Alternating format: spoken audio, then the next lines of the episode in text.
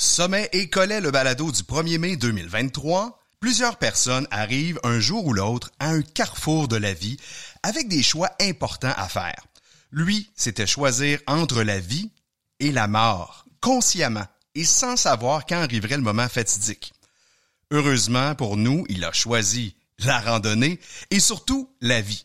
Je reçois Dominique Charrette. Sommet et Collet est une présentation de la brasserie Unibrou, lauréate de près de 400 médailles internationales. En collaboration avec Telloc, le plus grand bailleur de téléphones satellites en Amérique du Nord.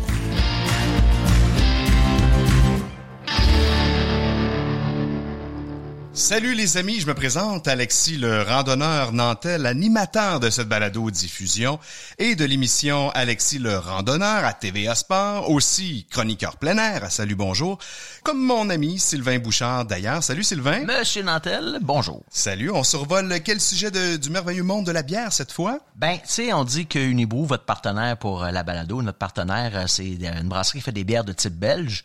La question, mais c'est quoi ça, une bière de type belge? Alors aujourd'hui, je vous parle des bières belges. Génial, ben bien hâte de t'entendre là-dessus.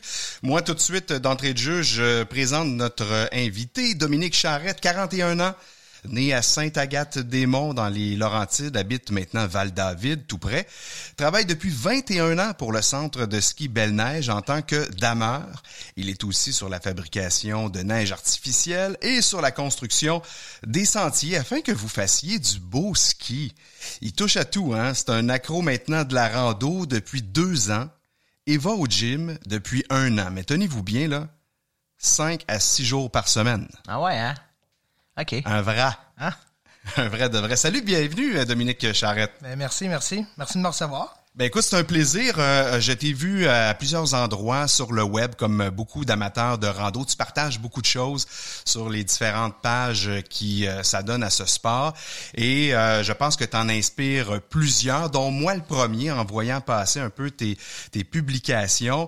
Euh, c'est pour ça que j'ai décidé de t'inviter parce que je voulais absolument qu'on parle de ton cas d'espèce. Parce que euh, il y a d'ailleurs beaucoup d'autres personnes du milieu qui m'ont parlé de toi. Et en te voyant, en entendant parler de toi, ben, je me dis, bon sang, il faut absolument que je l'invite sur le balado. Et te voilà avec nous. Bienvenue.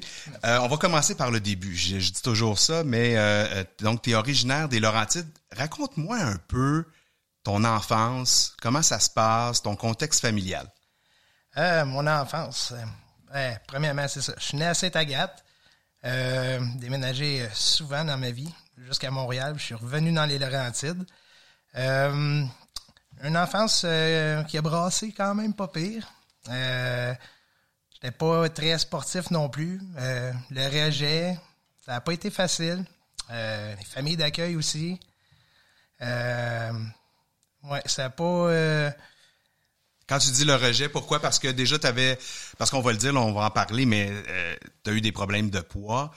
Euh, Est-ce que c'était le cas aussi à ce moment-là? C'était une des raisons? Euh, pas tellement. Non, C'est la famille? Vu, les- vu les f- familles d'accueil, ta, ta, ta famille te rejetait? Ouais, ben c'est ça. Moi, à l'âge de 9 ans, je me suis retrouvé en famille d'accueil. Euh, ça a duré un an.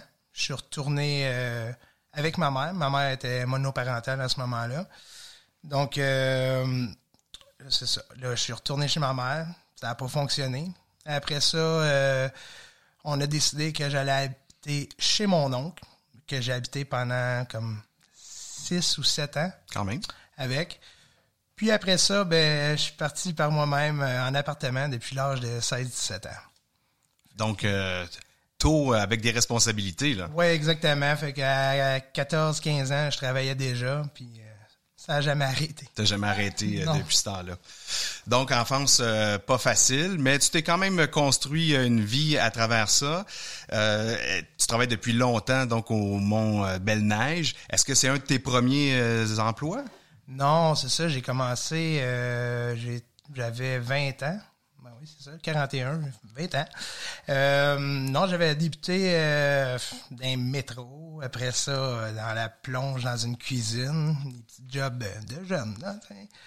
Puis, euh, c'est ça, à un moment donné, euh, je me suis retrouvé dans le domaine du ski, puis je suis jamais parti parce qu'on est comme une grande famille dans cette station-là. C'est ça qui est le fun.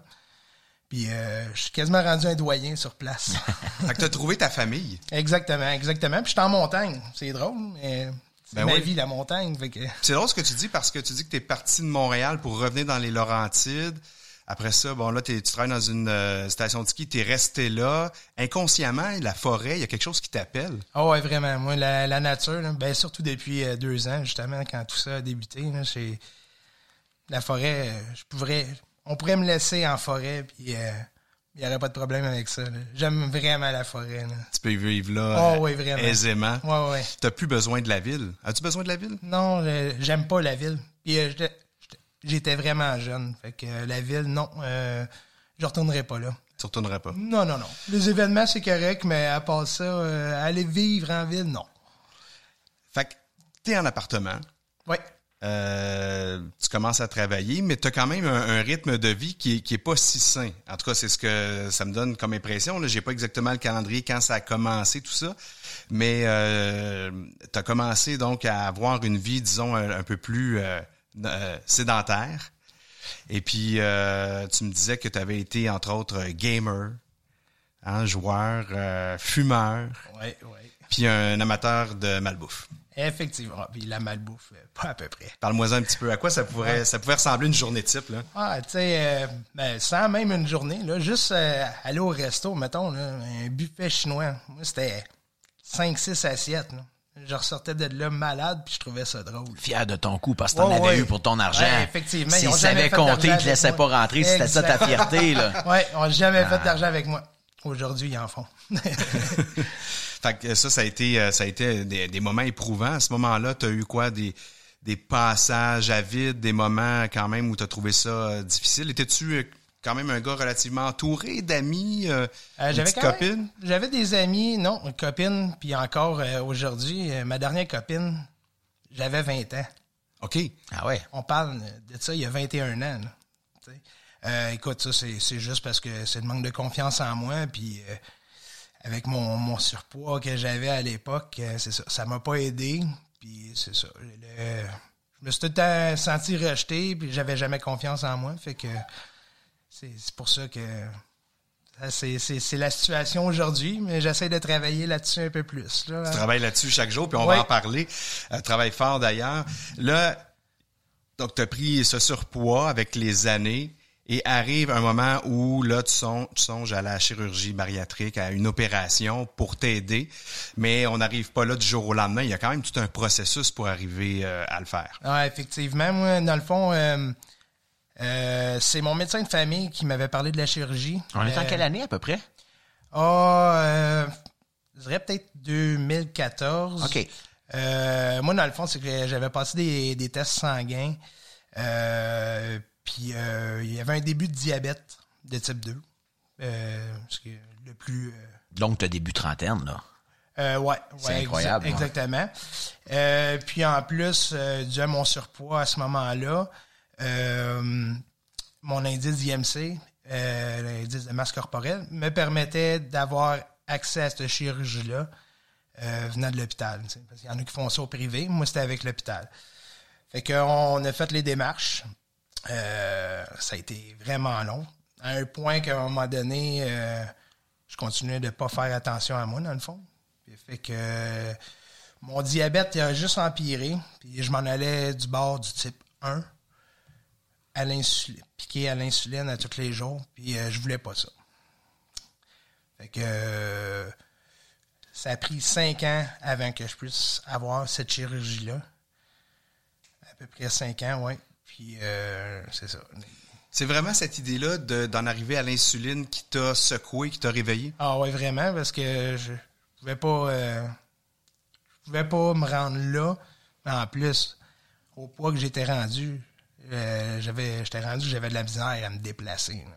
Parlons-en de ton poids. Là. Toi, tu fais 5 pieds 6, t'étais rendu à combien? 335 livres. Euh, c'est obèse morbide, là. Très morbide. là, pour ma grandeur. Et aujourd'hui, t'es à combien? 210. Ben, j'ai pas grandi non plus, c'est ça, c'est pas, ça s'est pas fait dans l'autre Non, sens. non, non, malheureusement, j'aurais aimé ça que je grandisse avec ça, mais bon. Fait que là, t'es à 115 livres de moins Ouais. que tu étais. Ouais. C'est quelque chose. Ouais, ouais. Vraiment, non. C'est, plus, euh, j'ai plus la même vie. Là. Ça, c'est sûr et certain. Il faut dire que c'est pas juste la chirurgie hein, qui, euh, qui, qui fait qu'on en arrive à ce résultat. Non, non, non, non. Il faut, faut, il y a des démarches à faire. Il faut, faut s'entretenir là, là-dedans. Là. C'est pas juste de, de se faire opérer puis euh, de retourner à la maison. Merci, bonsoir.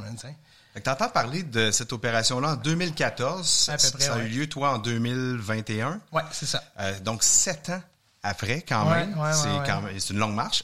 Ça a été très long, mais écoute, c'est ça. A, les hôpitaux, hein, il, y a, il y a beaucoup d'attentes. Puis en plus, il y a eu la pandémie, parce que ça aurait dû être avant. Là. On m'avait dit deux ans d'attente euh, au moment de, qu'on a fait la démarche. Là. Ça n'a pas été le cas. J'avais perdu espoir. Euh, Au-delà des consultations médicales proprement dites, tu as des, des consultations au niveau psychologique? Comment ça fonctionne? Euh, pour euh, avant l'opération? Oui. Euh, ben en fait, euh, non, mais t'as comme deux, trois rendez-vous, puis c'est des rendez-vous de groupe. Puis ils font juste expliquer qu'est-ce qui va en être, puis quel type de chirurgie tu vas avoir. Comme moi, la chirurgie, c'est type sleeve. C'est un deux tiers d'estomac qui m'ont enlevé. Il y a plusieurs sortes d'opérations, mais moi, c'est celle-là que j'ai eu. Donc, ils m'ont enlevé un bon bout d'estomac. Un gros bout. de Oui, oui, bon, oui, un bon bout. faut dire que la rando, là, parce que je veux qu'on rentre dans, le sujet, tu as débuté la rando avant l'opération. C'est pas venu après. Tu pas attendu de dire, ben, je me, fais enlever des livres avant de commencer à marcher puis à faire l'expérience de la randonnée. Tu avais commencé quelques mois, quoi, cinq, six mois avant? Ouais, ça a débuté. euh, dans le fond, c'est quand que mon médecin, justement, il m'a annoncé que j'étais sur le bord de l'insuline puis que c'était un point de non-retour. Euh, j'ai dit jamais de la vie. Puis euh, une journée comme ça, je suis parti en rando. J'ai dit, euh, je suis allé monter une montagne. J'ai dit, je vais aller me changer les idées. Puis À 315. à 335. OK. Euh, non, euh, oui, c'est ça. 335 livres. OK, fait euh, que monter une montagne, on s'entend que tu cours pas le marathon. euh, Non, non, non, non. Un, un pas à la fois, puis... euh, Exactement. Puis, tu sais, j'avais déjà, j'avais déjà monté une montagne, justement, le Kai Cup, je, je l'ai fait avant tout ça. Mais le Kai Cup, dans le temps, il me prenait deux heures à monter. Puis j'arrive en haut en braillant. Là, aujourd'hui, je vais le faire en 45 minutes. Puis, euh, non, c'est ça, j'ai commencé la rando. euh, quand mon médecin m'a parlé au mois de septembre, début octobre, euh, première montagne que j'ai faite, c'est le Mont Nixon. Écoute, j'étais tout trempé à la vette, mais j'ai pogné à piqûre. Moi, j'étais en forêt. J'aime ça faire la photo. J'avais un ami qui m'avait accompagné là-dedans, puis j'avais trippé. J'ai dit, là, j'ai pas le choix. Faut que je fasse de quoi. Puis avec la rando, ben, je me suis mis à bouger plus.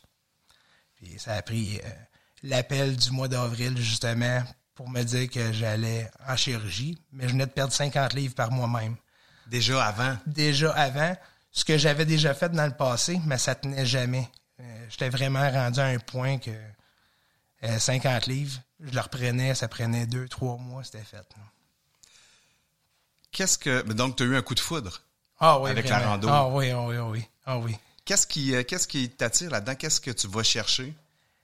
Ben c'est c'est le, c'est le fait justement d'être en nature puis c'est c'est pas juste tant pour la santé physique que mentale parce que pour vrai c'est le temps c'est euh, c'est thérapeutique en forêt c'est c'est trippant moi je trippe animaux les arbres euh, les montagnes l'eau c'est on pourrait me laisser en forêt puis j'y resterais là, tu sais, euh. Tu fais beaucoup d'observations avec. euh, ben, tu fais de la photo, tu observes beaucoup. ouais Euh, Qu'est-ce qui te fait triper le plus? La, la faune, la flore? euh, Euh, les animaux. Moi, je rêve de voir un lynx en vrai. C'est- une des choses que je veux voir le plus. Mais les paysages.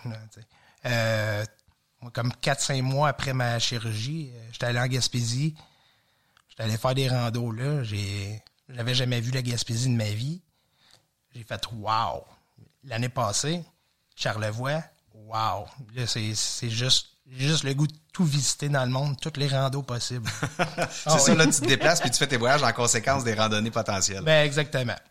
Écoute, on, on va continuer puis on va en parler justement de tes randonnées, mais là, je commence à avoir soif. un Ah, toi petit aussi? peu. Ouais. Il fait chaud, hein?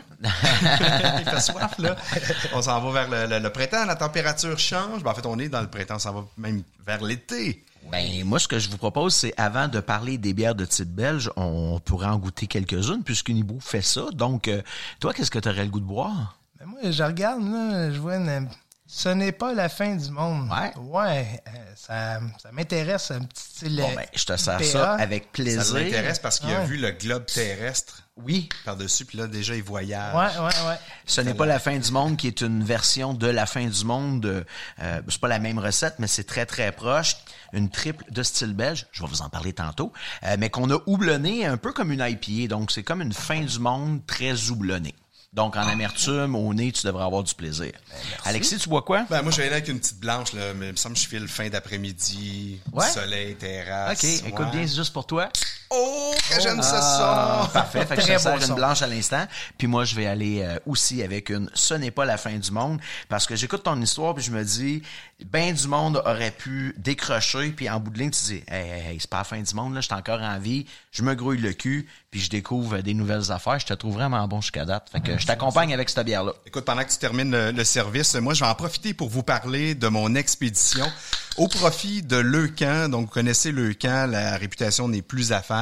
C'est une organisation qui vient en aide aux enfants atteints de cancer et à leurs familles avec du soutien direct, à peu près pour 47 des, fonds qui sont recueillis chaque année, mais il y a aussi un pourcentage important de 23% qui s'en va à la recherche et c'est ce qui fait qu'on avance énormément depuis quelques années euh, avec des succès importants pour guérir certaines leucémies, entre autres. Alors, je vous invite à venir participer avec moi et à euh, venir euh, m'accompagner en voyage au Maroc pour un trek dans le Haut Atlas avec euh, le point culminant qui est le mont Toubkal à 4167 mètres.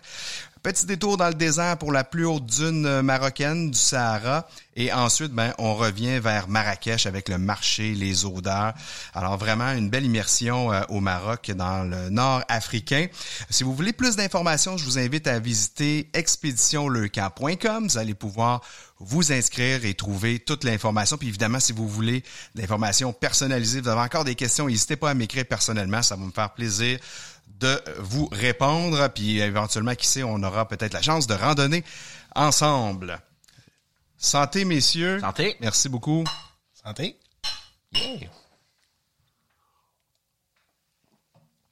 Ah, Pas c'est bon bon. pantoute. Pas bon pantoute. Ah, Ah, c'est bon, c'est toujours bon. C'est toujours bon. Écoute, euh, euh, poursuivons, mon cher. Euh, justement, euh, on parlait de, de sentiers que tu as réalisé. Je vais revenir quand même euh, un petit peu plus tard, euh, je vous le promets. Euh, je voulais juste te dire, je parlais de toi comme une inspiration euh, au départ. Est-ce que ça, toi, tu l'as senti sur, euh, sur les médias sociaux? Ah ouais, vraiment, avec des partages là, sur plusieurs pages Facebook là, de randonnée.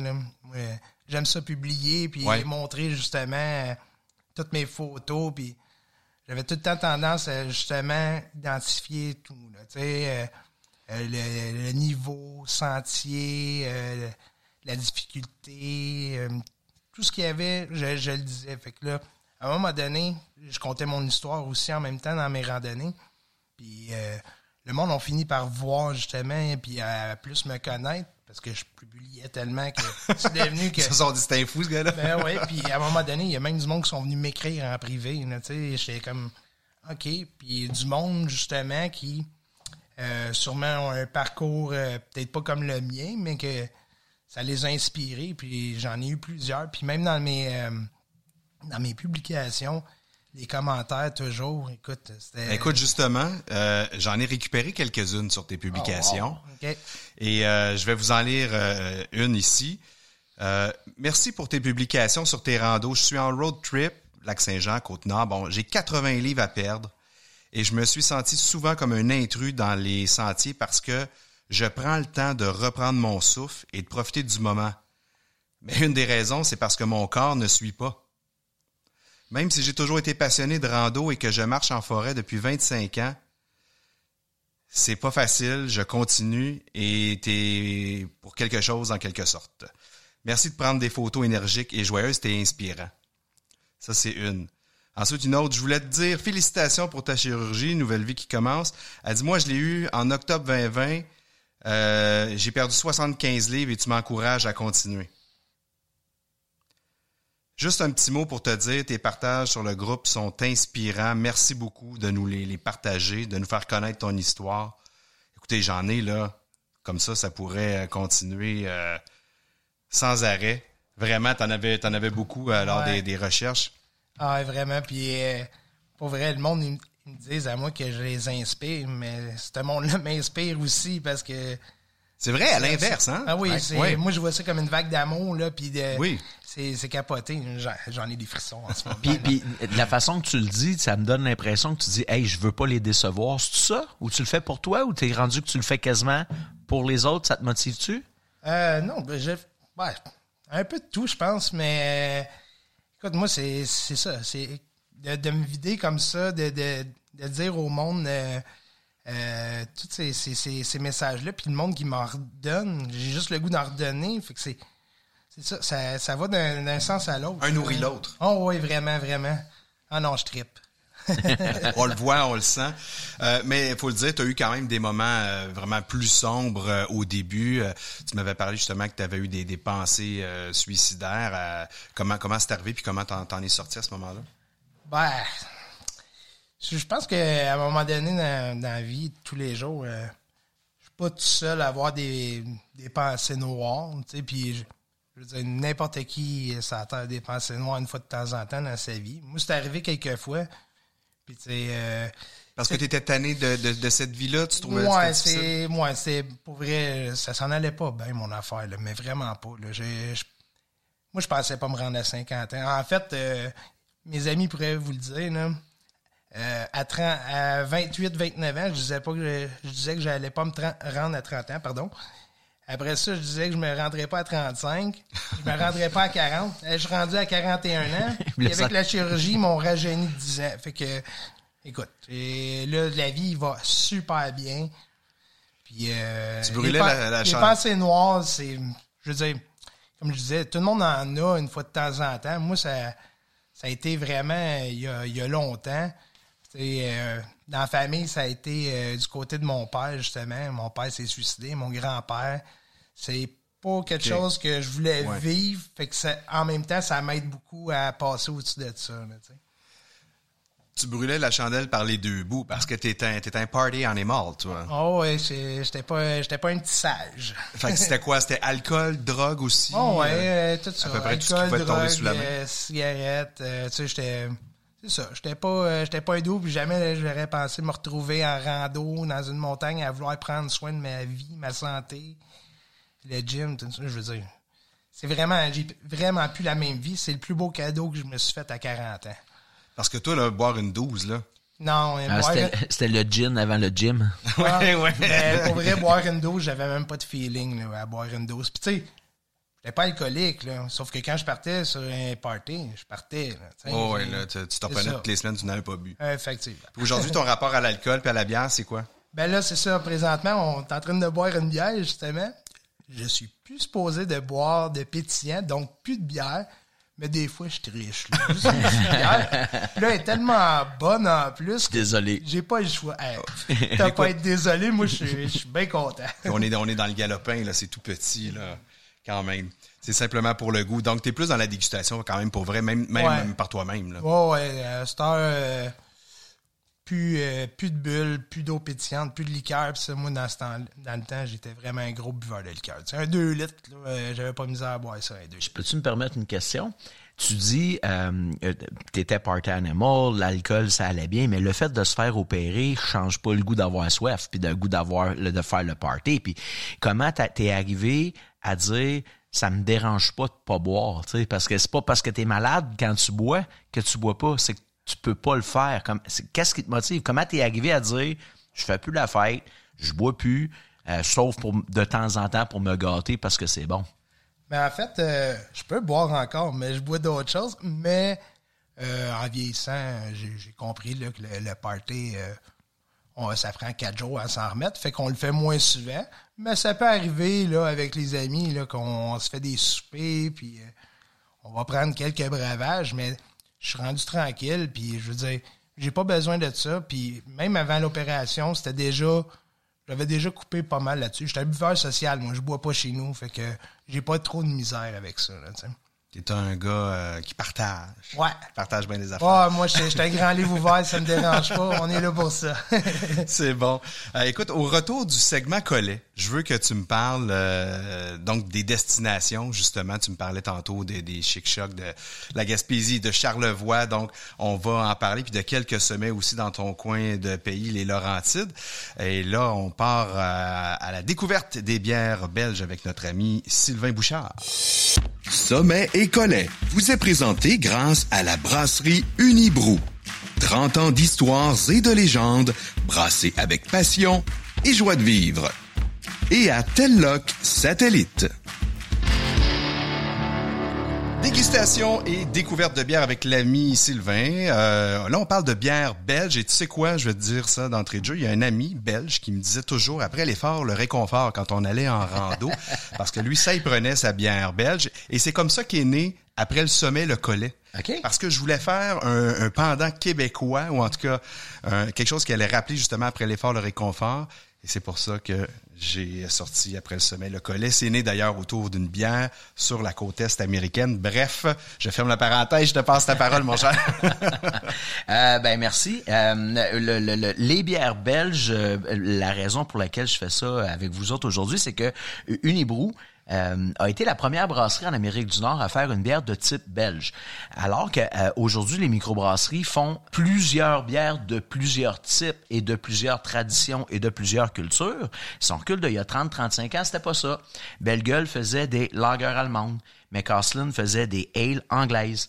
Euh, Sleeman faisait des lagers allemandes. Chacun avait un peu son créneau. Oui, hein. parce que l'accès aux matières premières était pas facile, l'accès aux levures était quasi inexistant, l'accès à la connaissance aussi pour faire ces différentes bières qui se faisaient juste dans certains coins du monde était très difficile, alors qu'aujourd'hui, tu veux te partir une brasserie, tu as un peu d'expérience, tu lis, tu as accès à de l'information, tu poses une question, en 30 secondes, n'importe qui sur la planète va te répondre, tu ouvres ton téléphone, tu vas trouver un fournisseur de levure, de grains, de houblon. Les temps ont vraiment changé.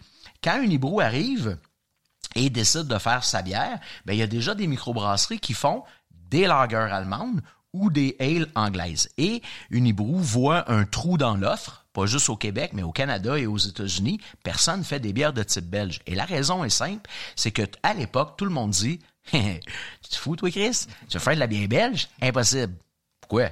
Ben, parce que pour faire la bière belge, c'est ben trop malade mental, ces bières-là. Si t'es pas né en Belgique, que t'as pas appris à la, faire la bière en Belgique, tu peux pas faire de la bière belge. À quel point les, les connaissances étaient pas aussi facilement faciles d'accès. Est-ce que c'est une question de, de c'était pas une question d'équipement ou quoi que ce Ben, soit? c'était pas l'équipement autant que ce savoir-faire-là. Parce que les bières belges ont des trucs vraiment particuliers que les autres avaient pas à l'époque. Maintenant, les micros se sont adaptés, puis les styles sont un peu tout éclatés, fait qu'on retrouve des bières avec différentes influences. Mais à l'époque, c'est très, c'est encore très cloisonné. Alors, je vous sers la première bière belge brassée en Amérique du Nord, mise en bouteille et refermentée, qui a été brassée en 1992 par la brasserie Unibrou, et c'est la bière Blanche de Chambly. Alors, avec la Blanche de Chambly, le Québécois découvre quelque chose qui, à l'époque, était accessible juste via les SAQ. Fallait que tu à SAQ pour t'acheter une bière de type belge.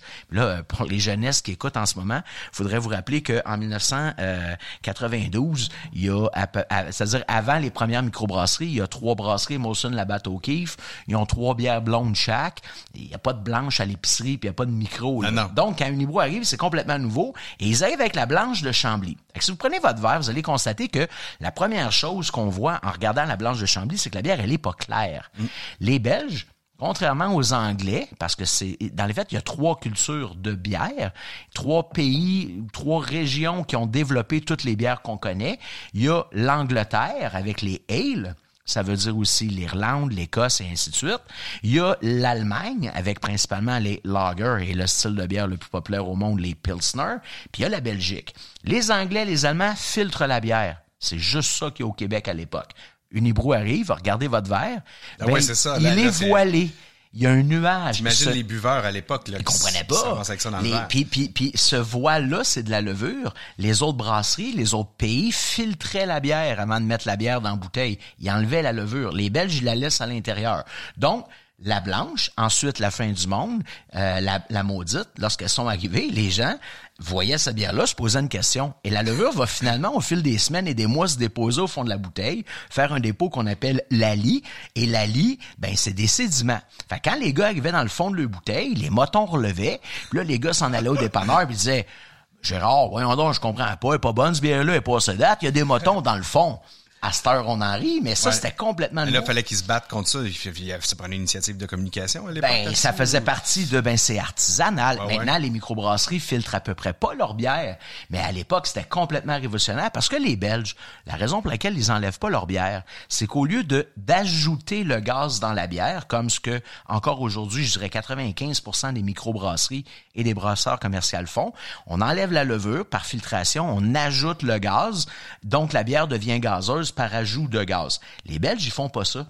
Les Belges utilisent la technique qui a été développée dans la région de Champagne, entre autres, par Pierre Pérignon, un moine, qui lui a refermenté le vin dans la bouteille et la refermentation, c'est-à-dire que la fermentation produit du gaz parce que le sucre qui est dans, la bière ou dans le vin, la levure qui est là va le manger et le transformer en alcool et en gaz.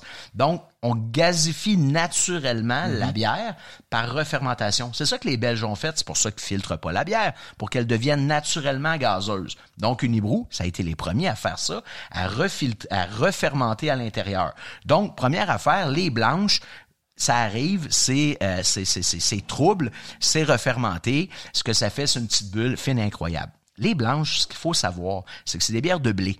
Et le blé, c'est en Europe la plus vieille céréale utilisée pour faire la bière. Les Vikings buvaient des bières faites avec du blé. Les Gaulois, quand Panoramix fait son party à la fin, page 48 du livre d'Astérix, quand c'est le banquet, c'est de la cervoise. La cervoise, c'est l'ancêtre de la bière avant qu'on utilise le houblon, cerveza en espagnol. Ils montent dans le chêne pour cueillir le gui. Le gui, c'est une feuille de, de, en fait, c'est comme un parasite du chêne. Ça a des feuilles. Ils mettaient ça dans sa bière pour donner du goût, mais c'était des bières, de, c'était des bières de blé comme les blanches belges. Et ce type de bière-là est disparu alors que c'était le plus vieux style de bière en Europe, même en Belgique au milieu des années 50. La dernière bière blanche a été brassée parce que c'était c'était des vieilles affaires médiévales faites avec du blé qui était plus une céréale à la mode, un petit goût acidulé. Fait qu'on laisse tomber les bières blanches et au milieu des années 60, un jeune brasseur du nom de Pierre Célis, dans un petit village qui s'appelle O'Garden, en Belgique, rebrasse une bière blanche. Ça faisait dix ans que personne n'avait vu ça. Une nouvelle génération découvre ces bières blanches-là. Ça vient full populaire et les bières de spécialité euh, sont euh, euh, renaissent grâce à la blanche. Et c'est un peu pour ça qu'Unibrou présente en 92 sa première bière, une blanche, la blanche de Chambly. Donc, je voulais vous parler des bières belges en vous parlant de la bière blanche parce que c'est vraiment à travers les blanches que euh, euh, les Québécois ont découvert, entre autres, les bières de type belge. Euh, les blanches étaient brassées à l'époque en Belgique par des petites brasseries, également par des fermes brassicoles, puis par des gros groupes brassicoles. Il y a un autre style de bière qui est très populaire en Belgique, au-delà des bières blanches. Ah, juste vous dire aussi qu'en Belgique, euh, pour différentes raisons, les, les, les Belges ont été euh, conquis par tout le monde. Les Allemands ont été là, les Français ont été là, les Anglais ont occupé le territoire, les Hollandais ont occupé le territoire. Et il fut une époque où les Hollandais obligeait les, moines à payer des taxes sur la bière qu'ils produisaient. Les moines ne voulaient pas vraiment, fait qu'est-ce qu'ils faisaient? Ben, ils disaient, en échange, on va vous acheter vos produits de matière première. Et les Hollandais, qui avaient des propriétés en Amérique du Sud, vendaient euh, partout en Europe et aux moines, de la pleure d'orange qu'on appelle le curaçao, qui vient de l'île de Curaçao sur les côtes du Venezuela, où ils vendaient de la graine de coriandre, coriandre qui venait d'Amérique du Sud. Et c'est pour ça qu'on retrouve dans les bières belges des aromates qui n'existaient pas nulle part ailleurs dans le monde, dont la coriandre et la pleure d'orange. Et donc, c'est pour ça que les bières belges goûtent toujours un peu l'orange puis les épices. Ben, c'est parce que les autres, par obligation, en mettaient dans leur bière. C'est beau, hein? C'est bon? C'est génial. C'est Euh, fun de savoir ça. Au-delà des moines, il y a, euh, il y avait en Belgique des monastères qui buvaient de la bière. On va en goûter une tout de suite après, une bière qui ressemble à une bière monastique, une bière d'abbaye. Euh, il y avait aussi des grosses brasseries, plus ou moins commerciales, et il y avait surtout les fermes brassicoles. C'est quoi une ferme brassicole? C'est un propriétaire terrien qui a une grande terre, puis qui a besoin d'engager des ouvriers. Puis là, il cultive, puis il fait ses affaires, puis de, des céréales, puis du houblon, puis des légumes, puis toute la patente. Quand arrive l'automne, au lieu de congédier les, les employés parce qu'il n'y a plus d'activité agricole à faire, ces, ces fermes-là gardaient les employés, allaient dans, les, dans, dans des bâtiments autres et c'était une brasserie. Donc, pendant l'hiver, les ouvriers de champs d'été devenaient des aides de brasseurs et on brassait de la bière pour la commune. On vendait la bière aux différents cafés puis dans, dans les établissements du coin. Quand arrivaient les mois d'hiver, euh, fin janvier, début février, début mars, on arrêtait de brasser de la bière pour la vendre. On stockait une bière qu'on faisait volontairement faible, rafraîchissante, très houblonnée et bien acide, qu'on mettait de côté et qu'on ressortait à l'été, alors que ces mêmes gars-là étaient dans le champ en train de travailler avant les couleurs, avant les glacières. Pour les hydrater. Eh ben, fallait les hydrater et on se nourrissait presque à base de bière. Donc, on avait besoin d'une bière fraîche, rafraîchissante et c'est ce qu'on appelle une saison comme la saison libre du Nibrou que je vous fais goûter à l'instant même. Donc, une saison, c'est quoi? Ben, c'est pas une bière saisonnière. Une bière saisonnière, c'est une bière à l'érable au mois de mars. C'est une bière à citrouille au mois d'octobre. C'est une bière de Noël euh, au mois de décembre. Alors, une saison, c'est ce style-là que Unibrou présente avec sa saison libre, euh, qui est une bière de soif je finirai en disant que, si vous voulez goûter, vous allez voir, là, ça sent bon, c'est léger, c'est des bières. Dans les faits, ce que j'allais dire, c'est que pour les Belges, la saison est ce que les Allemands appellent une Pilsner. Je suis pas en train de dire qu'une saison, c'est une Pilsner. Mais c'est quoi une Pilsner? C'est une bière blonde, pas très forte en alcool, très pétillante, désaltérante, qu'une belle sécheresse en finale. C'est ça. C'est, c'est pas des bières lourdes, c'est des bières faciles à boire et c'est exactement ça qui est une saison. Et c'est ce qu'on a avec la bière saison libre.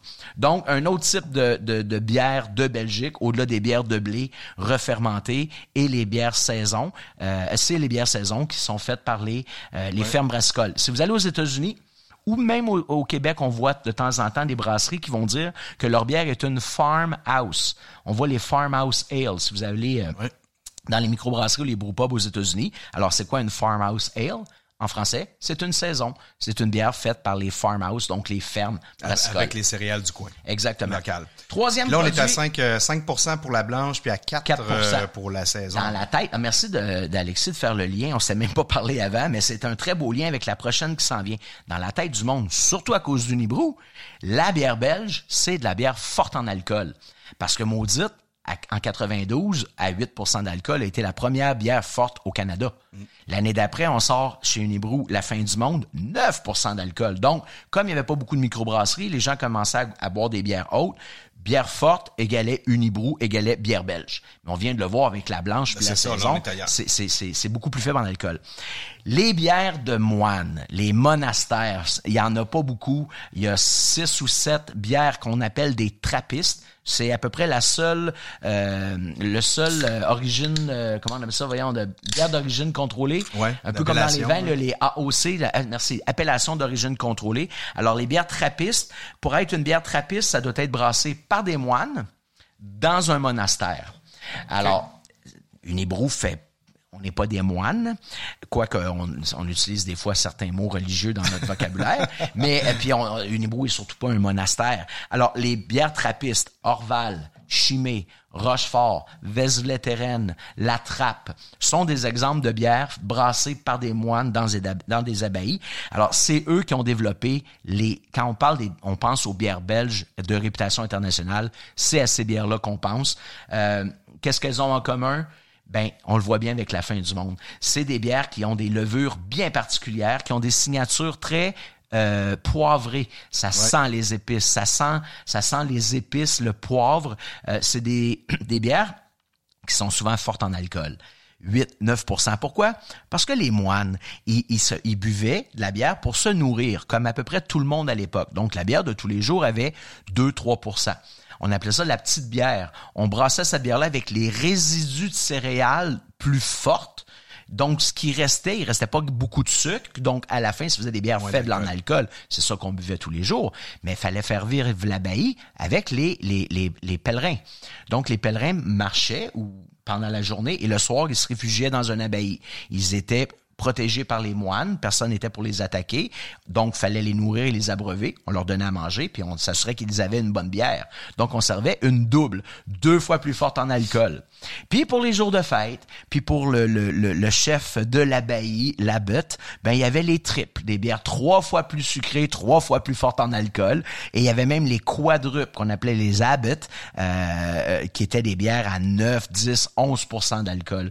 Donc ce que vous avez avec la fin du monde, c'est un bel exemple d'une bière typique, non pas de moine, c'est pas une trappiste, c'est ce qu'on va appeler une bière d'abbaye je peux pas dire une bière d'abbaye parce qu'une bière d'abbaye doit être sur un lieu où il y a déjà eu une abbaye, euh, un nom d'une brasserie qui a déjà eu une abbaye. Alors nous, on va dire il y a beaucoup de conditions. Ben, il y a beaucoup de conditions. Donc on va On dire c'est une bière de type d'abbaye, mais honnêtement, la fin du monde plus de 55 médailles internationales. On bat les bières belges d'abbaye dans les concours internationaux. Un Si grand vous voulez- succès. ben, dans le fait, si vous voulez savoir à quoi ressemble une bière belge d'abbaye, ben c'est ce que la fin du monde, la maudite sont des bels exemples ou la trois pistoles. Et je finirai avec un dernier type de bière belge parce qu'on peut pas passer à côté. Depuis quelques années au Québec, les bières sûres, les sours, sont très populaires. Faut savoir que Et là, elle est en- bouteille avec Elle- un bouchon à la champagne. oui, et, et- et c'est la première fois depuis le début de sa saison que je t'amène un produit qui n'est pas québécois. Ah. Euh, pourquoi? Ben, les bières sûres sont disparues de la map pendant des années parce que les bières sûres, c'est, c'est à l'époque où on contrôlait pas la, la microbiologie puis qu'on savait pas que la bière fallait faire attention, fallait l'hygiène et tout. Donc, c'est des bières qui étaient contaminées. Donc, on s'est débarrassé des bières contaminées parce que c'était le contraire de la modernité. Mais on peut contrôler la contamination, mettons. Et c'est ça qui est revenu à la mode depuis quelques années. Ceux qui ont jamais arrêté de faire des bières sûres, c'est les Belges. Et les Belges, euh, les bières sûres, on les appelle des lambics et non pas des alambics. L'alambic, A-L-A-M-B-I-C, c'est pour euh, distiller l'alcool. Ouais. Alors que là, c'est une Lambic. Lambic, L-A-M-B-I-C. Alors, c'est quoi une lambic? Essentiellement, c'est une bière euh, qui, qui, est- faite avec les mêmes céréales, souvent avec du blé, et euh, l'orge et du blé. Et c'est des bières qui vont être contaminées par des lactobacilles, par des pédiocoques, par des, euh, des, des, des, des, des- comment on les appelle, les brettanomyces, qui sont des d'autres types de levures. Et c'est des Regarde-moi bières pas à qui me, sont- demander- me. Je, t'en nommerai pas. c'est des bières qui sont acidulées. Maintenant, on reconnaît euh, la, la qualité de ces produits-là. Et la raison pour laquelle je voulais absolument vous donner une bière, vous présenter une bière importée, c'est que même si au Québec on fait des bières euh, qui ressemblent à des bières de type belge et acidulées, ben les c'est une appellation d'origine contrôlée. Il y a qu'en Belgique on a exactement ce savoir-faire-là, qui, est, qui a 2, 300, 500 ans euh, d'existence. Donc la bière que je vous présente s'appelle Framboise Boone de la gueuserie Boone. Alors ils font pas la bière, ils achètent des bières de certaines brasseries, ils les font vieillir Ah oui, pour volontairement les laisser se contaminer et après ça ils font des assemblages pour garantir un goût unique et souvent vous allez voir que les, les lambics, les gueuses ou les faros, qui sont les trois versions de bière lambic, eh ben on va les, les, les rendre un peu plus faciles à boire pour baisser un peu l'acidité des, entre guillemets, contaminants avec des fruits. Donc, c'est comme ça qu'on on associe souvent les bières belges aux bières fruitées. La cerise, cric, hein, les crics qui étaient très populaires il y a 25 ans, qui veut dire cerise en flamand, frambozen, cassis. Donc, on utilise différents fruits, dans ce cas-ci la framboise, pour venir baisser l'acidité. Alors voilà, je viens de vous présenter quelques archétypes et un peu d'histoire des bières belges. Super, merci beaucoup euh, Sylvain. Moi, je trouve que tu vois cette bière-là, la framboise boom, là, justement en petit galopin, partagé comme ça, ça se boit bien. Je sais pas si je boirais une bouteille complète. Ben, je te confirme que sur une terrasse, avec autre chose qu'un micro devant toi, tu passes à Ouais, travers. ok, probablement avec le soleil euh, dans la figure. Euh, Dis-moi justement, et je, je vais aller plus loin dans ce sens-là, en, en termes de terrasse, tu parlais qu'il y avait euh, de l'orange dans la, la blanche La de d'orange, Chambly, oui. la plure d'orange. C'est quoi ton degré d'acceptabilité de mettre euh, un quartier d'orange dans la bière ou de mettre un glaçon dans une bière framboise comme celle-là ou? Euh, ben, je, je- Est-ce que tu seras offensé? Ben, dans les faits, je, je suis assez conservateur, je suis assez puriste. Cela dit, je peux comprendre pourquoi on le fait. Plusieurs euh, brasseries vont même faire de la promotion en disant ma blanche se sert avec une plure d'orange. Moi, je te dirais que la blanche de Chambly a gagné plus de 45 médailles internationales et dans tous les concours, on la présentait pas avec une plure d'orange. Elle n'a pas besoin d'une plure d'orange pour être bonne. Elle est faite comme ça. Cela dit, si le consommateur dit, moi, je préfère rehausser la saveur d'orange qui vient de toute façon dans ma bière avec un quartier d'orange, allons-y. Pour ce qui est de servir une, une lambic à la framboise avec un glaçon, pourquoi pas? Euh, de toute façon, à l'époque où ces bières-là ont été inventées, il n'y a, pas- y a, pas de- y a pas de réfrigération. Ça n'existe pas. Là. Donc, on a accès à ça aujourd'hui. Ça baisse un peu le goût, mais ça rend euh, le produit un peu plus euh, accessible. Si tel est le cas, allez-y. Ma réponse à ça, si c'est pour faire en sorte que tu apprécies plus ton produit, fais-les dons. OK, parfait. Puis écoute, je vais terminer cette euh, capsule, euh, ce segment collé par une question, Dominique. Oui, Toi, oui. tu te situes où là-dedans? C'est quoi ta préférence? Parce qu'on t'a pas entendu parler de la chronique. hein. Les- je pense que de toute façon, euh, Dominique et moi, on était obnubilés par euh, tes propos, Sylvain. Euh, mais ta préférence, là, tu me parlais... Écoute, la saison libre, je l'ai trouvée très bonne, mais puis j'ai eu peur quand j'ai vu framboise. Ouais, hein, t'es- t'es comme mais moi. j'avais peur que ça soit vraiment sucré, puis finalement. Pas si mal, wow. hein? Non, non, c'est très très bon. Oui, oui, oui. Pas trop de pas trop de bulles en plus? Ben, pour moi, oui, mais pour les autres, non. Moi, c'est ça, les bulles. Oh, on a, on a Ben, je vous, je assure qu'il a à peine pris euh, une, une lampée, euh, Ben, même pas une lampée, ça. au contraire, c'est tu as, tu as touché du bout des lèvres. Puis mon, mon estomac est plein en ce moment. Fait qu'une dose de framboise euh, non. là. ouais, pas de problème avec ça. Merci, Sylvain. Ça fait plaisir. Je dirais même santé. Santé. De retour avec notre invité Dominique euh, Charrette. Dominique, euh, on était rendu à parler un peu de tes euh, destinations coup de cœur, en tout cas des destinations auxquelles tu as goûté dans les derniers mois. Euh, entre autres, je commencerai par euh, une randonnée de, de ta région, Cap 360 Montgomery, hein, qu'on peut combiner euh, ensemble parce que euh, Cap 360, c'est pas très long. Hein, de mémoire, c'est quoi? C'est un 5 km à Ouais, peu près, ouais, aller-retour, mais on peut se rendre euh, au Montgomery pour un aller-retour à 17 peut-être, euh, de, de mémoire encore une fois. Euh, Raconte-moi un peu comment tu as découvert euh, cet endroit-là. En fait, euh, même, je l'ai rallongé. J'en ai fait une plus longue que ça avec ce rando-là parce qu'ils ont, ils ont, euh, ils ont ouvert un nouveau sentier euh, pour cette boucle-là. C'est euh, euh, ouais, c'est Mont Caribou. OK? Oui, c'est possible, oui. Euh, donc, euh, j'avais tout le temps entendu parler de Cap 360 pour la vue, justement, les couchers de soleil. Puis, je me suis enligné là, en hiver. Oui. Euh, je me suis dit que j'allais faire une grande boucle. Moi, je suis ben C'était pas ta première hivernale quand même? Euh, non, non, non, c'est c'était la deuxième. La deuxième, sauf que avec les applications, j'avais vu justement qu'il y avait moyen de faire une grande boucle. Puis moi, je suis rendu à un point que j'aime ça là, euh, un 20 km là, je, je commence à être satisfait. là, fait que je me suis dit, ah, je, vais, je vais me lancer là, je vais faire euh, montagne du Caribou, Cap 360, en passant par le lac Nantel, Mont-Gorille, faire le tour, revenir, Porte de l'Enfer. C'est mon Euh, lac, ça, tu savais? L'enfer? Non, le Euh, lac. Nantel? Oui. Oui, ben oui. Euh, mais écoute, euh, ça a été ça a été une des randos les plus roughs que j'ai faites en plus. Parce que j'ai petite, petite anecdote comme ça. je me suis retrouvé dans ce sentier-là. Justement, j'ai passé le lac Nantel. Puis c'était tapé jusque-là. Moi, je fais pas de raquette. Moi, j'étais un gars de bottine. Il y avait des traces. Il y a du monde qui se sont découragés avant moi. Moi, orgueilleux, j'ai continué. J'avais deux kilomètres à faire dans Pas un tracé. sentier qui a jamais été tracé de l'hiver. Tout ce que je voyais, c'était les, les pancartes du sentier national blanche et rouge Ouais. qui traînaient un peu partout parce que là, je vois pas le sentier. Fait ben, je me suis dit, moi, j'arrivais pas de bord. J'étais rendu à 8 km. J'ai dit, moi, je continue. J'ai continué. 2 km, ça m'a pris environ 3 heures à faire. De la neige jusqu'aux hanches. Euh, non, euh, là, euh, j'ai pas eu ma leçon. J'ai refait une folerie comme ça cette année. ouais, c'est... euh, OK, fait que tu t'es, tu t'es donné à fond, là. je me suis donné à fond, mais finalement, quand je suis arrivé dans, dans le coin du Mont-Gorille, euh, j'ai coupé, puis j'étais allé vers les portes de l'enfer au lieu d'aller vers le Mont-Gorille. Puis j'ai fini avec un 14 km, mais qui m'a pris comme 6 heures à faire. Normalement, c'est pas mal moins que ça, mais bon. Absolument. Puis c'est beau quand même, là, comme tu dis, Cap 360, ça le dit, un 360 vue panoramique un peu partout sur les Laurentides autour. Euh, ensuite, le lac Nantel, c'est un beau lac. Là. Franchement, là, toi, tu l'as fait l'hiver. Je sais pas si tu l'as fait l'été aussi. Euh, non, je suis allé, euh, je pense, plus au printemps, c'est ça. L'eau... Euh, il y a beaucoup d'eau là, à ce moment-là. faisait froid, l'eau était haute. c'était pas super. Je sais pas si le monde se baigne là. L'été, oui, c'est un beau lac clair avec des roches le bord de l'eau. Puis il y a même des plateformes qui sont là installées où on peut aller camper, d'ailleurs.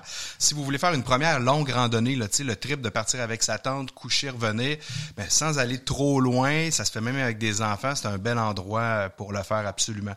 Là, tu me parlais aussi du Mont 107, euh, Pinède. Ouais, Mont 107, Mont Pinède. Moi, c'est un de mes coups de cœur, ça, dans la Naudière. Euh, parce que c'est pas une pas une petite rando, c'est quand même un 17 km pas loin. Avec une portion Sentier national aussi. Oui, exactement. Puis, tu vois, je l'ai fait cet automne. Puis je me suis rallongé ça un peu parce que j'avais un défi avec euh, le gym, justement. On avait un petit défi de, se dépasser. Puis mon dépassement, moi, c'était de faire une rando de 30 km, ce que j'avais jamais fait. Fait que, euh, en une journée. En une journée, oui. Une, courte rando qu'on appelle. Oui, c'est ça. Euh, écoute, puis dans ma tête, j'étais parti pour aller faire 20 km, mais ça s'est pas arrêté là. Puis j'étais parti, pas de frontal, rien. Ah non. Je suis revenu à Noisseur, mais c'était super le fun. On... Les gars qui aiment ça, les défis. Eh, oui, oui, exactement. Mais écoute, ça m'a pris 8h30, 30 km. C'était une bonne, ouais. Mais quand je suis revenu au stationnement, j'avais pas mon 30 km. Puis j'avais pas le choix d'avoir mon 30 km. J'ai déposé mon sac dans mon auto. T'es parti marcher. Je suis parti courir dans la rue. Pendant 2 km, je suis revenu. Après ça, j'ai fait « all right » j'ai fait mon 30 km. La fierté de l'homme. ouais, L'accomplissement, hein? Et puis, euh, t'as pas eu trop de difficultés euh, sans frontal euh, à revenir quand même? Euh, non, ben, je te dirais, j'avais quoi? Peut-être un 1.1 à 2 km à faire. Un, ouais, 1.5 à 1, 2 km à faire pour le retour. j'ai essayé avec mon téléphone cellulaire, mais c'était pas mieux. Je me suis dit, moi, tout éteindre. Dans le noir, à un moment donné, les yeux finissent par s'habituer. Puis mais un pas à la fois. Hein. Faut pas être pressé parce que les blessures, euh, ça peut arriver. Hein. Tu as fait ça euh, à l'ancienne. Oh, oui, vraiment. Et là, tu te transportes du côté euh, des Monts-Vallières. Oui. Ah, ça, c'est ma première grande rando. Ben, grande rando. C'est un 13 km, mais c'est un 13 km exigeant quand même. Oui, il y a quand même du dénivelé. Les deux, trois premiers kilomètres, là, avant d'atteindre le premier sommet, sont quelque chose. Puis ça, je te dirais, ça a été fait à peu près quatre mois après ma chirurgie. Euh, ouais, ça c'était. Écoute, j'avais les yeux qui brillaient quand j'étais arrivé en haut. Puis euh, j'étais allé avec ma mère, parce que ma mère aussi, elle aime le, elle aime les randos, elle aime la forêt. Fait qu'on, c'est un trip que j'ai fait avec ma mère, la Gaspésie. C'est bien. Euh, elle, elle s'est arrêtée au cinquième sommet parce qu'elle avait mal aux genoux. Moi, défi personnel, je l'ai regardé, j'ai dit, man, j'ai pas le choix, je m'en vais au septième. Fait que je suis allé. Euh, moi aussi, quand je suis redescendu, j'avais mal aux genoux. Là, ta mère t'a attendu là ou elle est repartie? Ouais, elle m'a attendu au cinquième sommet. Ça n'a pas été si long que ça. J'ai quand même un bon pas. Euh, mais oui, elle m'a attendu au cinquième sommet. Puis, elle a profité du moment. Ah oui, puis on est redescendu. Tout est bien été. Mais c'est tellement beau. C'est drôle que tu dises ça parce que justement, j'allais te le demander. Tu es toujours seul euh, en randonnée, en tout cas la plupart du temps? Ouais, effectivement. Écoute, j'essaie d'embarquer mes amis. Il n'y a plus personne euh, qui veut tuer différents kilomètres. Là. Ah, mais le pire, c'est que j'ai, j'ai pas de misère à aller faire un petit 5-10. Là, ça me dérange pas. Je le fais des fois avec euh, mon meilleur ami, justement, puis ses enfants. On le nommera pas. Et, lui, euh, il vient avec ses enfants, puis, tu sais, faire un 5-10, pas de trouble. En fait, ses enfants suivent plus que lui. Mais bon. c'est souvent ça. Alors là, Montvallière, c'est du côté euh, de la Gaspésie. T'as as, Xalibu ensuite aussi? Ouais, Xalibu, euh, wow, ça, là, j'ai... Avec le lac aux Américains en bas, là, la, la, vue d'en haut, c'était incroyable. Le pire, c'est que quand j'étais allé là, c'était comme un 9 km, je pense. Ouais. Mais, euh, beaucoup de roches dans la montée, celui-là. Il y a beaucoup de roches, mais ça, le, le, le, sentier, il monte graduel. Tu sais, c'est pas à pic comme euh, sentier. Je l'avais quand même trouvé facile. Il est pas violent. Non, c'est ça. Il est pas trop dur ses genoux, même s'il faut lever les pattes pour les roches. Mais non, euh, moi, quand je suis arrivé là, par exemple, c'était nuageux, brumeux, avait tout étant. J'étais arrivé en haut, ça s'est dégagé. J'ai fait, voir, OK, j'ai été chanceux. Ben écoute, dans, le parc national puis dans les chic-chocs, là, le temps est tellement changeant, ça change rapidement. Ah ouais, vraiment, je l'ai plus tu vu. vas en faire dans ce coin-là, plus tu vas le voir. Tu peux, on dirait que tu peux jamais te fier au, à la température que tu as le matin. C'est vraiment un climat montagneux. Hein. C'est un, un microclimat, là, dans le sens que c'est très localisé. Donc, euh, ouais, il faut juste euh, être bien préparé puis être prêt à affronter à peu près n'importe quelle température. Mais Ouais. euh, le matin, il faut, faut que tu partes. Peu importe ce que tu as dans, dans Ah la oui, face, oui, là. ben oui, ben oui. Il peut, il peut pleuvoir des cordes, puis ça s'arrête même assez vite. Belle expérience, donc, dans la Gaspésie. Première fois pour toi là-bas. Fait que t'as Ouais. combiné tout ça en même temps, voyage avec ta mère. Ouais, j'étais parti cinq jours, c'est ça. On a fait euh, deux randos, ben, un de chez Choc, les Valières, après ça, Xalibu. J'ai continué, j'ai fait le tour de la Gaspésie, Parc Forillon, on est allé au Bic à Rimouski. euh. On a fait un beau petit tour. Un beau road trip. Ouais, ouais, vraiment. Puis, euh, tu t'es lancé ensuite le défi. Ça, c'est l'année suivante ou c'est la même Ouais, année? ouais, ça, Euh, c'est Charlevoix, les cinq sommets. La- l'été passé, euh, défi des cinq sommets. Euh, ça, j'ai trippé. euh, J'aimerais ça le refaire cette année. Euh, mais le pire, c'est que mon coup de cœur euh, dans Charlevoix était pas sur le défi. Euh, C'était le Mont Dufault et Lac à l'Empêche. Ouais. Écoute, moi là, euh, peux pas dire qu'est-ce que j'aime mieux entre Gaspésie et Charlevoix, mais Dufault et Lac à l'Empêche, là, wow! Euh, vraiment incroyable. C'est euh, le décor, le, le- le sentier, puis il y a moins de monde qui vont là aussi. Fait que c'est moins populaire, c'est moins tapé. On voit que c'est plus sauvage. Moi, j'aime ça. Là. Ouais, ce single track un peu plus euh, Ouais. sauvage, c'est Ouais, vrai. vraiment. Puis là aussi qu'on a quand même des vues hein, spectaculaires. Incroyable. euh, Ah oui, vraiment. C'est vraiment particulier cette région-là dans Charlevoix. Là. Ouais. Pour ça. Mais on est quand même en- dans un milieu alpin, malgré tout, ce qu'on connaît aussi du côté euh, de la Gaspésie. C'est pas à peu près les deux endroits, sauf le, le nord du Québec, là, évidemment, euh, où on peut euh, évoluer dans un terrain comme celui-là. Là, après toutes ces aventures, tranquillement, tu m'as surpris quand tu m'as dit ça. Tu as commencé à faire de la course en sentier. Ouais. Donc, au-delà de la rando, tabarouette, là, ça, ça te prenait quelque chose de, de, de plus. Ben, il faut. Fallait moment- mettre de la vitesse. Ouais, ouais, ouais. Puis, hey, le pêche, j'ai jamais couru de ma vie, là. Tu sais, OK, je vais au basket, euh, vite fait, sur un petit court de, de ouais. basket, OK. Mais de là à vouloir s'inscrire à des courses, euh, non. Là, je me suis inscrit euh, il y a deux ans, justement, la même année que ma chirurgie. Je me suis inscrit à un 5 km en sentier. Euh, que je, je m'étais pas entraîné à rien. Là. J'étais allé là, j'ai dit, moi, j'ai envie de courir. J'avais couru comme deux, trois jours avant. J'ai fait, oh, je suis capable. Tu sais, à la limite, je prends- à un moment donné, je prends mon break. Puis, Tu marches ou... ben euh, ouais, c'est ça. Fait que j'ai fait, euh, j'ai fait mon 5 km en comme 40 minutes. Fait que euh, l'automne passé, j'ai dit, ah, je vais me réinscrire pour mon 5 km. Je me challenge. Ouais. je, je me suis réinscrit. J'ai battu mon temps de 5 minutes. J'ai fait, OK, euh, ça s'en vient bien. Fait que là, cette année, ben, j'ai décidé que je m'inscrivais à un 10 km. Euh, fait que euh, on va voir, mais j'ai couru une fois un 10 km, puis c'est dans la rue. Fait que je ne sais pas que ça va donner, mais je vais me préparer écoute, avec l'entraînement que tu as en randonnée, ça ne peut que t'aider parce que moi, je connais des coureurs, ma femme la première, qui court euh, beaucoup sur le bitume, mais aussi en sentier. Faire de la rando, des hauts sommets, faire des escaliers, c'est toutes des choses qui vont t'aider euh, en course en sentier, euh, assurément. Ah, j'imagine. Ah oui, puis euh, écoute, j'aime ça. Encore là, je me retrouve dans, en forêt, fait que je peux pas demander mieux. Fait que tu troques tes, tes, tes bottes de rando pour une chaussure de course ou tu fais de la rando en chaussure maintenant? Euh, je fais les deux. Ça dépend comment je file. Parce que, tu sais, moi, quand je suis en rando, je prends mon temps. Comme je disais, j'aime ça la photo.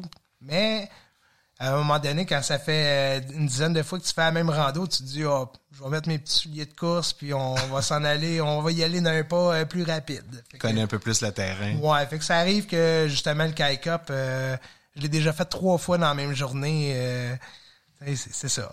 Euh, des défis personnels. OK. Écoute, euh, toi, tu te demandes pas quoi faire. Si, si, si tu sais pas quoi faire, on sait ce que tu vas faire. Résumons-le comme ça. Euh, écoute, euh, où on peut te, te suivre, mon cher? Ben là, je me suis parti une page. C'est les randos à dodo sur Facebook. Sympathique. Euh, ouais, c'est. je m'avais parti une, une page de groupe euh, que j'ai délaissé un peu, mais j'ai reparti une page plus blog. Euh, Public plus, euh, public, ouais, c'est ça. Fait que je vais essayer de mettre un peu de temps là-dessus.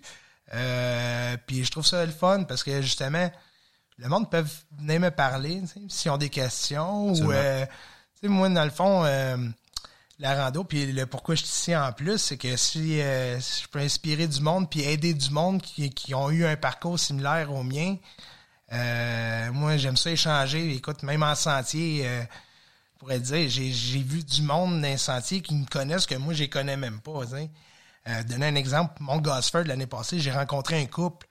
Euh, ce couple-là. T'as euh, reconnu. pas à ce moment-là. À ce moment-là, c'était nouveau qu'on se voyait. Mais je les ai revus dans mon défi des cinq Ah sommets ok. au Mont monte à peine l'année d'après. Puis ils m'ont reconnu.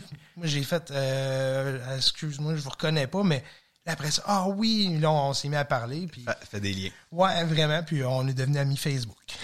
Ben écoute, euh, retenez ça, les randos à dodo. Alors sur Facebook, on va aller te suivre, mon cher ami euh, Dominique. Merci de t'être prêté au jeu de l'interviewer. C'est vrai que tu es une inspiration, Ben, euh, merci mon beaucoup, cher. merci de l'invitation. Merci Sylvain, sommelier euh, ambiant. Rappelez-le pour vos tournois de golf, là, vos invités vont triper, c'est garanti. Merci mon cher. Merci à nos commanditaires Unibrou et Telloc. Quant à moi, je t'invite à t'abonner à mes médias sociaux si tu veux être avisé de la sortie du balado avant tout le monde. Facile, arrobas, Alexis le randonneur. Merci de partager cette balado diffusion avec ta tribu rando. Bon mois de mai et surtout, top rando.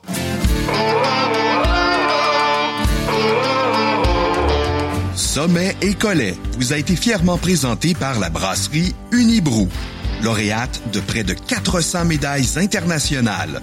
Unibrou, c'est le savoir-faire et l'expertise des bières de style belge refermentées pour ceux et celles qui aiment savourer le moment. Et à Telloc Satellite, pour ajouter à votre sécurité en plein air. Telloc, complice de vos aventures.